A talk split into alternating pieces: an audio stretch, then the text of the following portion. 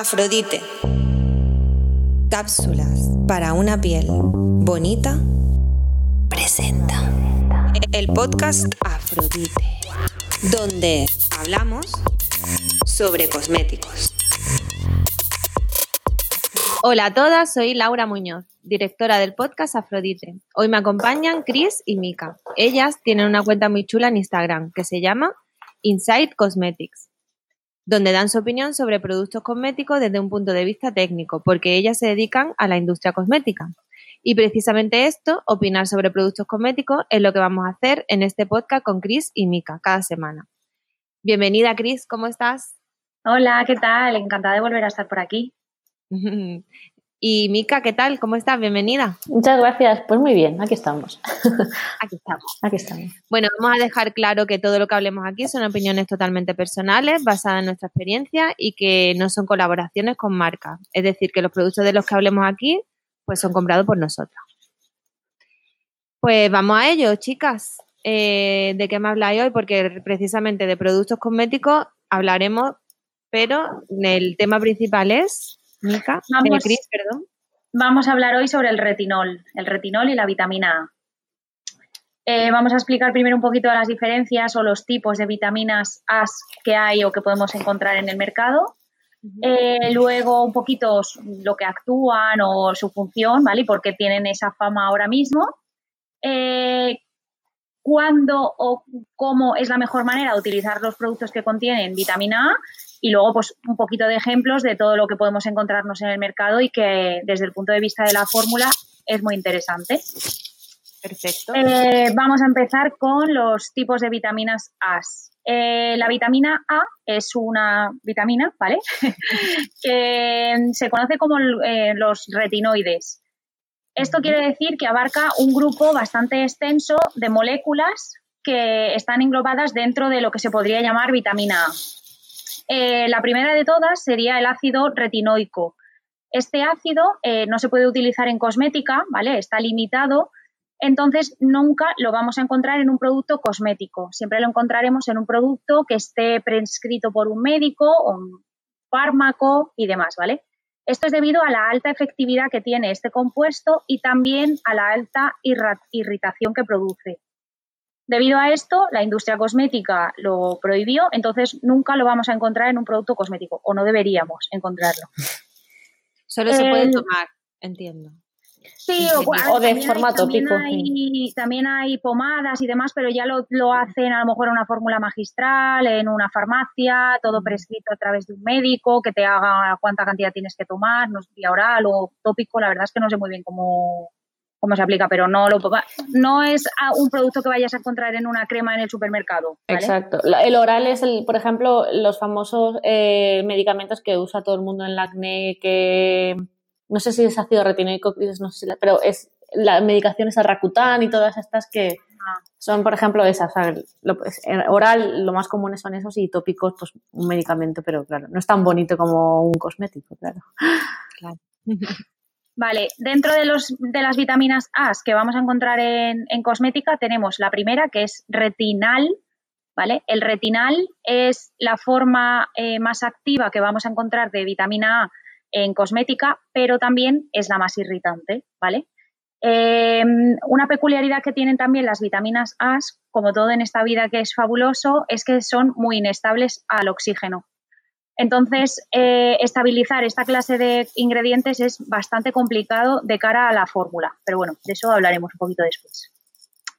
El siguiente ingrediente que tenemos sería el retinol, que seguramente es el más conocido de todos. Es, eh, digamos, si hay tres compuestos, ¿vale? El retinal sería el más inestable, el retinol está en el medio, es inestable, pero también eh, prima también que es bastante efectivo.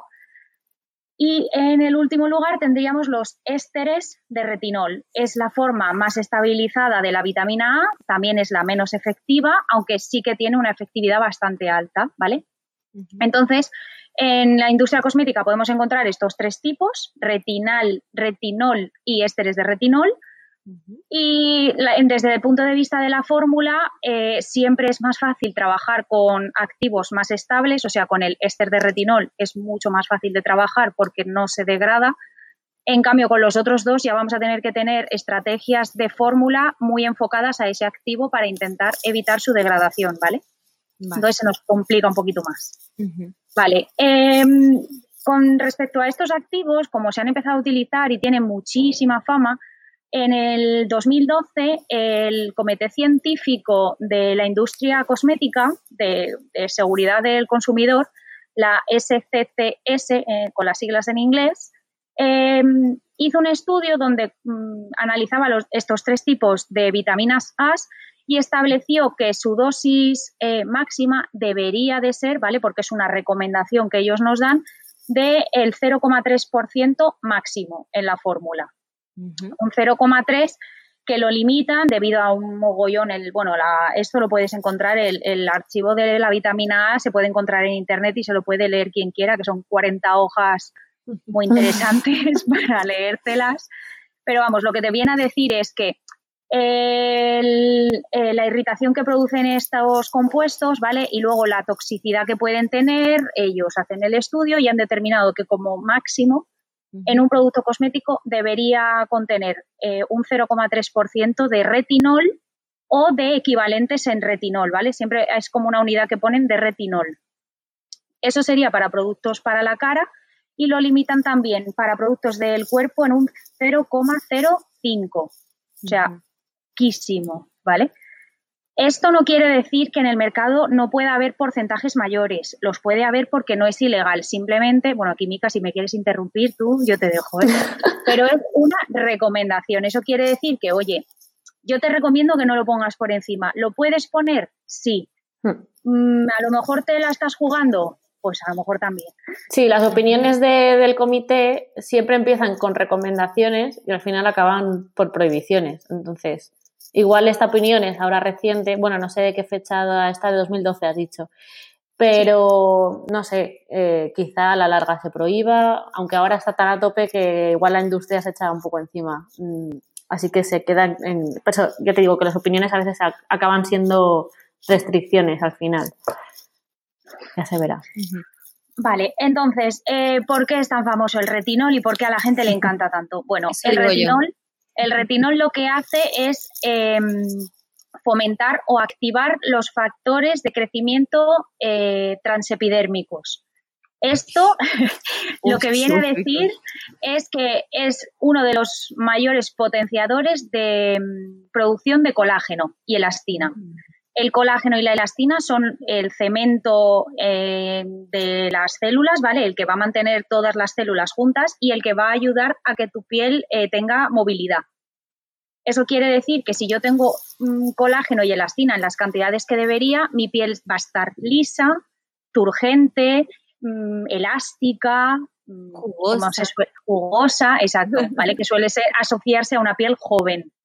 Cuando yo tengo pérdidas de elastina y de colágeno, las arrugas obviamente se me marcan porque no tengo esa tensión que me ayude a tener la piel tersa. Eh, tengo la piel como descolgada, eh, bueno, pues pérdida de un poquito flacidez, ¿vale? Todo este tema eh, que suele producirse obviamente con la edad.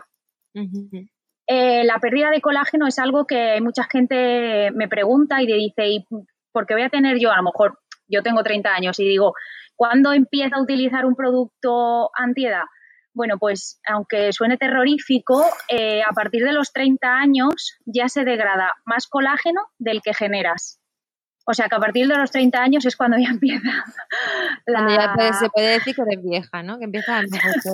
Ya está, estamos, estamos para jubilarnos ya. Sí, a ver, eso no quiere decir que te asustes, pero sí que es verdad que mm, hay gente que a lo mejor hasta que no ve una arruga no se pone una crema antiarrugas. Yo soy más del pensamiento de ¿para qué voy a curar? Prefiero prevenir.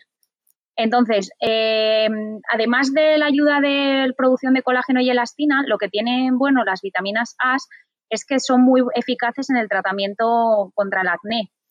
Ayudan a reducir el tamaño del poro, a reducir eh, la producción de sebo. Entonces, eso también la hace muy un activo muy versátil para que lo puedan utilizar personas más jóvenes.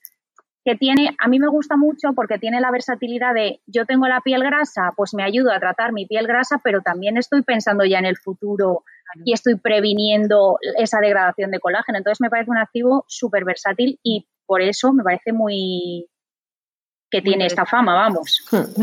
fama justificada, sí. Sí, tiene una fama muy justificada. Vale, entonces ya tenemos eh, producción de colágeno y elastina también nos ayuda con el tratamiento del acné, pero tiene la peculiaridad de que es un poquito difícil formular con ellos, ¿vale? Eh, vale, como tenemos esta problemática, lo normal es un poco nos pasa como con la vitamina C. Eh, tenemos que tender a tener estrategias de formulación que nos ayuden a proteger este activo. La vitamina A es eh, soluble en aceite, o sea, normalmente las vamos a encontrar, los más sencillas de formular es en base en serums, en base a aceite. Eso nos va a ayudar porque todo lo que no contenga agua siempre nos evita muchas degradaciones. Si también tenemos eh, que ese proceso de fabricación ha sido en frío, con una atmósfera de nitrógeno, pues todo eso nos está ayudando, aunque aquí no es tan crítico porque no es tan oxidable como si eh, que se degrade por la luz. Aquí en la vitamina A lo que podemos tener más problemas es por degradaciones por la luz. Por eso normalmente los envases en los que vamos a encontrar este tipo de, ingredientes serán envases color marroncito, topacio, o oscuros o negros, ¿vale? Es lo más sencillo. Obviamente eh, esto está muy bien, pero siempre la cosmética está intentando buscar cómo, mm, cómo podemos mejorar esta estabilidad. Vale, bueno, pues lo que se han han ido desarrollando es eh, estas vitaminas A, em, liposomarlas. Esto lo que significa es que eh, un liposoma es, vamos a llamarlo de forma muy coloquial, eh, una cajita. Los símiles de Cris. es, que a ver, es que a ver cómo lo sintetizo. que Cris es muy de símil, ¿no? De hacer una comparativa con algo muy sencillo. Es que si no, ¿cómo te explico yo que es un Se agradece. Sí, sí, se agradece. ¿Vale? Sería como una cajita, ¿vale? Donde yo en esa cajita tengo guardado eh, mi activo puro y entonces a la hora de formular, en vez de añadirlo puro en mi crema y que aquello reaccione con todo lo que se pueda encontrar, al estar metido en la caja, en el liposoma, no va a poder reaccionar con nadie. Entonces lo vamos a tener ahí como resguardado, protegido, ¿vale? Ese activo entonces lo estamos manteniendo y en el momento en el que nosotros nos lo apliquemos será cuando nos actúe. Esa es una de las mayores avances en el mundo cosmético, es todo el tema de los liposomas. Ahora, hoy en día, ya podéis encontrar liposomas de casi todo. Todo está ya liposomado. Pero sí que es verdad que la vitamina A, en concreto el retinol, es eh, uno de los activos que más eh, facilidad y más tipos de liposomas encuentras, por eso mismo, porque se degrada muy fácilmente y su acción, eh, una vez liposomado, se mantiene. Vale. ¿Cuándo podemos utilizar un producto con vitamina A? a ver, la vitamina A no no se degrada con, la, a ver, se degrada con la luz, pero una vez que tú te lo aplicas, no tiene esa eh, fotosensibilidad, fotoreactividad que podía tener la vitamina C, que te podías ver los puntitos negros, como que se estaba oxidando la vitamina C. Eso con la vitamina A no va a pasarnos. Pero si entendemos el mecanismo de acción que tiene la vitamina A, ¿vale? Que lo que nos va a hacer es ayudar a generar colágeno y elastina, ese proceso de regeneración se produce por la noche. Entonces, si yo eh, me aplico un serum de vitamina A por la noche, estoy ayudando a que ese proceso que se está produciendo sea más efectivo. Eso no quiere decir que yo no me la pueda aplicar por el día, pero, eh, a ver, mm, en el sentido de producción de colágeno y elastina, pues a lo mejor no estoy teniendo tanta efectividad, ¿vale? Y luego no nos podemos olvidar que tanto cualquier forma de retinol, ¿vale? O sea, de vitamina A, tanto el retinol como el retinal, como los ésteres de, retinol, todos en la piel lo que nos van a producir es ácido retinoico, ¿vale? Van a desembocar todos en esa forma. El ácido retinoico es un ácido, ¿vale? Y al final nos va a producir un pequeño peeling en la piel, que es a lo mejor lo que se reconoce como la pequeña irritación que se produce. Vale pues si me estoy aplicando un ácido y lo utilizo por la noche, pues siempre será mejor de cara a evitarme pues problemas en cuanto a mm, despigmentaciones o demás. Mm, si te lo usas por el día, hay productos de retinol por el día que lo que les han puesto han sido filtros solares. Entonces, al final, lo puedes, hay gente que lo ha llegado a formular así y no hay ningún problema. Pero sí que es verdad que si, que si a mí me preguntas, yo te recomendaría que lo usaras por la noche, ayudas a la generación de colágeno y elastina y luego siempre por el día, como ahora ya tendría que ser prácticamente habitual independientemente del tratamiento que uses, usar protección solar por el día. Eso sería... ¿Y todas las noches o a lo mejor eh, dos noches a la semana o cómo, cómo sería el, eso? El retinol eh, sería, pasaría un poco como con los alfa hidroxiácidos. Eh, tienes que ir construyendo una tolerancia en tu piel. Al principio depende un poco de cada persona. Si tienes la piel un poco más sensible o simplemente no estás acostumbrada al retinol, al principio vas a tener que empezar poco a poco, quizá una o dos noches por semana. Luego ya vas descansando, vas creciendo, va creciendo esa tolerancia y llegarás a poder usarlo sin problema durante todas las noches. Pero esa tolerancia tienes que crearla. Y esa irritación que tú dices que se produce, que por lo visto es algo natural, ¿no? Que se, que se haga. En, en todo, sí. Sí, no es mala, digamos, es normal y no pasa nada o cómo va eso. Es normal, incluso hay muchas marcas que lo relacionan con la efectividad, rollo. Si te irrita la cara y te la pones súper roja, bueno, es que entonces está siendo súper efectivo. Sí que es verdad que, desde el punto de vista de formulación, el hecho de que tú formules con un, con un retinol no significa que tú no le puedas poner activos calmantes. O sea, el hecho de evitar la irritación debería de ser lo óptimo. O sea, que un producto te produzca una irritación, aunque eso demuestre que es que está siendo eficaz, no debería de ser mm, lo normal. Tú deberías de poner productos con retinol en el mercado que no produzcan irritación, que sí sean eficaces, pero porque les hayas puesto extractos de caléndula o cualquier otro eh, activo que reduzca la irritación que van a producir eh, este activo y no tenga que tener la persona la cara roja para mm, reducir las arrugas. A ver, eso a lo mejor, ya te digo, hay muchas marcas que lo utilizan, pero porque a lo mejor tampoco se quieren gastar el dinero en decir me voy a poner a investigar a ver qué activo calmante les pongo. Pero no debería de ser. Un activo calmante que lleve ya ese serum claro. en sí, ¿no? En claro, su una combinación, exacto. Porque supongo que habrá cosas que te puedas poner. Eh, bueno, vamos a, vamos a hablar de qué producto nos recomendáis eh, vale. que lleve retinol y también, mm, ya que hablamos de lo de efecto calmante, pues si hay alguna algún producto que sea calmante para tú echártelo después, pues, pues vamos a verlo. Vale. Eh, productos con retinol en el mercado, eh, hay un millón y medio, ¿vale? Yo voy a seleccionaros unos Más. poquitos que hemos encontrado. En Sesderma tienen una gama que se llama Retinage. Eh, tiene una gama pequeñita de tres o cuatro productos, creo que era. Eh, os, los he, os, los he, seleccionado porque tienen, eh, todos ellos están liposomados. Tiene uh -huh. los tres tipos de vitamina A que os he comentado, el retinal, el retinol y el éster de retinol, los tienen los tres combinados en liposomas y ellos lo que te indican es que tiene como una acción progresiva.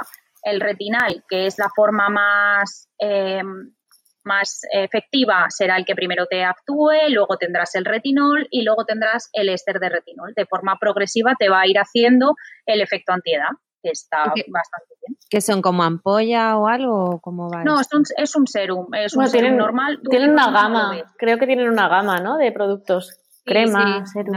Mm. Vale, vale. Sí, sí, tienen un contorno de ojos, creo, una mm. crema, sí, eh, un serum.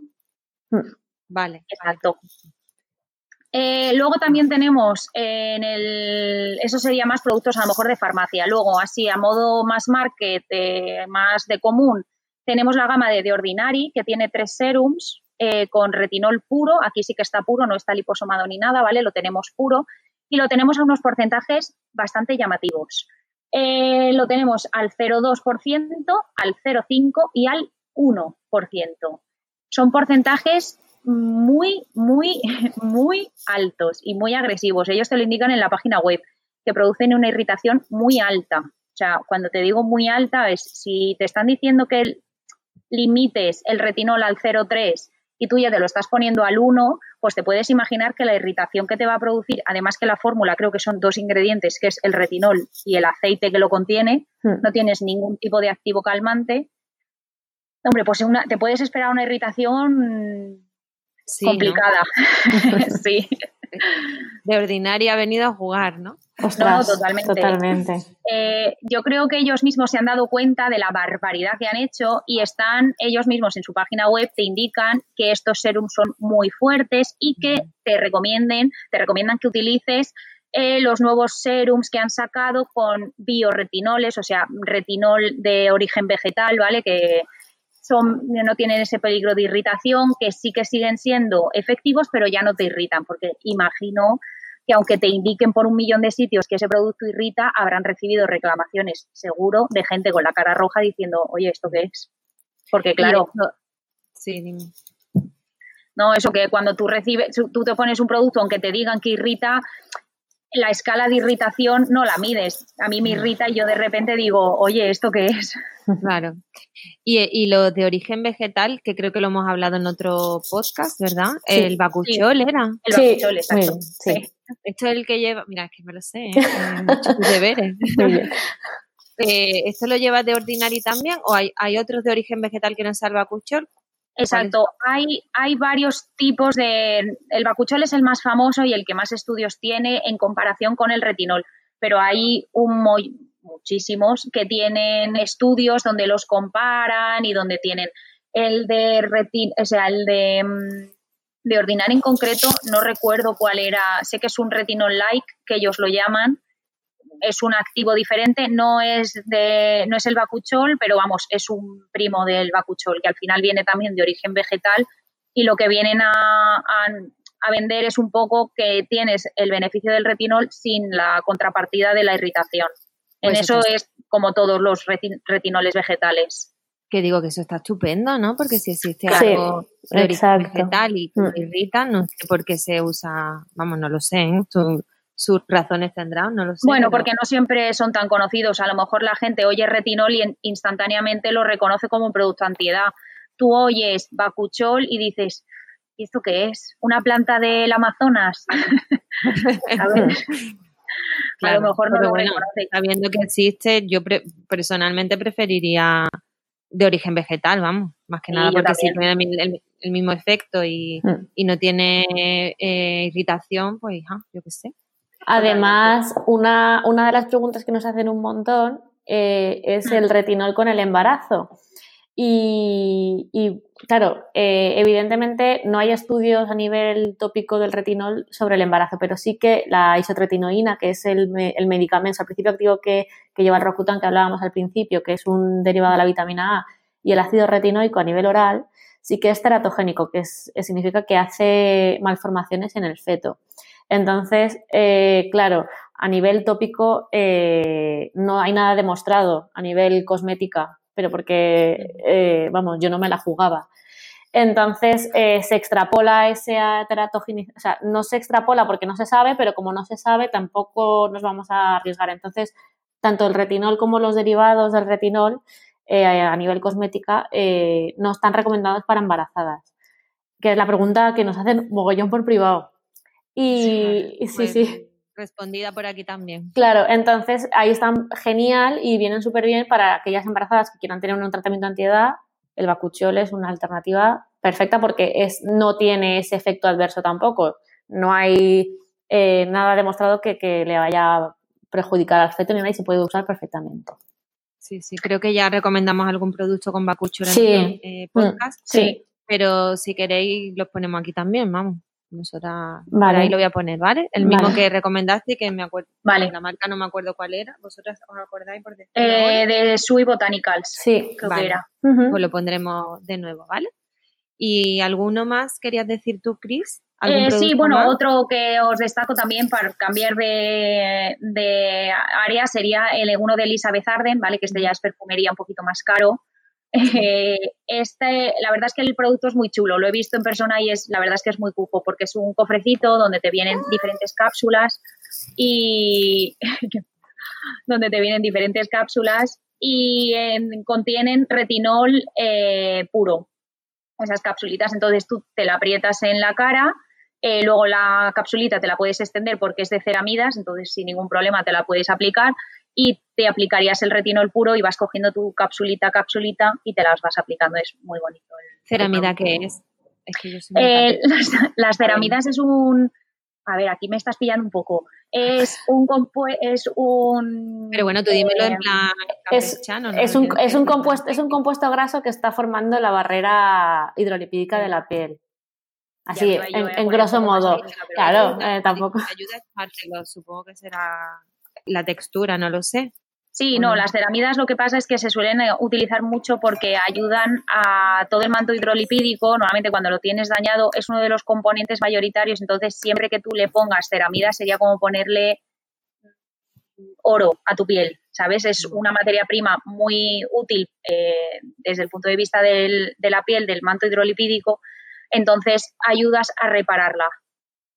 Vale, vale. Y bueno, para terminar, eh, como hemos dicho antes, por si queréis recomendar algún producto calmante, porque imagínate que yo me he hecho el retinol y se me pone la piel como un gusilu. gusilu un poco eh, vintage, pero bueno, todavía están por ahí en la tiendas. Sí. Productos calmantes, pues a lo mejor aquí es depende un poco cada una del tipo de irritación o tipo de sensación. A mí normalmente me suele dar quemazón en la, en la piel. Cuando me, algo me da irritación, se me pone muy roja y me da quemazón. Entonces yo suelo utilizar todo tipo de aguas termales y demás para reducir esa rojez o esa irritación porque lo que noto sobre todo es mucho calor. Yo no he tenido las típicas irritaciones de picores y eso. Yo por regla general cuando se me irrita se me pone la cara roja, roja y Como calor ahí, ¿no? más Con calor. Entonces en cuanto me echo un poquito de agua termal siempre noto un poco, vamos, que calma bastante. No sé si tienes alguna recomendación de productos calmantes. Yo, es que mm, os escucha un poco mal. Em, Estábamos diciendo de productos calmantes. Sí. Por si se te irrita mucho con el retinol, pues ¿qué te echarías? Yo, por ejemplo, es que no soy muy usuario del retinol, entonces no he tenido esa condición, pero siempre a mí lo que me calma es una crema ligerita que, que sea muy sencilla, una hidratante básica, a mí eso también me calma mucho. Y con extractos como, como lo ha dicho Cris, aloe vera, caléndula, algo así, algo muy sencillito. Sí, sí, por ejemplo, el aloe vera, el gel típico de aloe vera metido en la nevera frío también calma un montón, pero igual es un poco pegajoso para la cara, pero bueno, es, es también un ingrediente muy... Sí, es un poco pegajoso, pero a mí me encanta el aloe vera, la verdad. Bueno, y la rosa mosqueta también, ¿no? Aloe vera con la rosa mosqueta. Yo tengo un botecito de herboristería de, de la abuelilla. Pero bueno. bueno, pues hasta aquí el episodio de hoy. Hasta aquí. pues muchas gracias, Cris, que te has hartado de hablar. Sí. Mica ha hablado menos, pero. Ya hablaré, yo hablaré otro día. Muchísimas gracias a las dos por todo lo que nos habéis contado y la verdad que siempre pues digo que es súper interesante. Yo he aprendido mucho el retinol, espero que quien lo escuche también.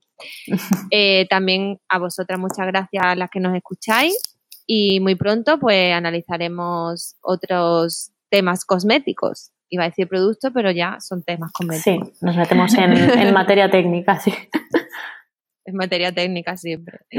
Vale, para no perderoslo, eh, suscríbete a través de la plataforma desde la que nos estás escuchando y como siempre, si te ha gustado, te animo a que recomiendes nuestro episodio en la plataforma de podcast que utilices, en redes sociales o mucho mejor aún, a tus amigas.